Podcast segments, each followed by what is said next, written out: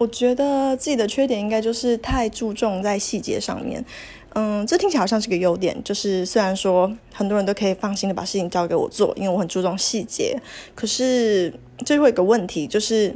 我在听人说话的时候，可能他用的语句不对，或者是词汇不对，我就会觉得这个人让我就是讲话好像冒犯到我之类的。可是我之前尝试过，是想说跟这些人去。婉转的表达说：“哎，你这句话其实我觉得，呃，会让我有点不舒服。可是以前的我不能理解，他们觉得我没有，而且他们觉得他这样讲没有问题。但现在我就是，其实经过很多事情，我就可以理解，就是其实我要去了解一个人，因为毕竟每个人他的他讲话讲话的方式不是这么容易改变的。当你真的了解这个人的时候，你就不会觉得他在冒犯你，而是他在关心你。”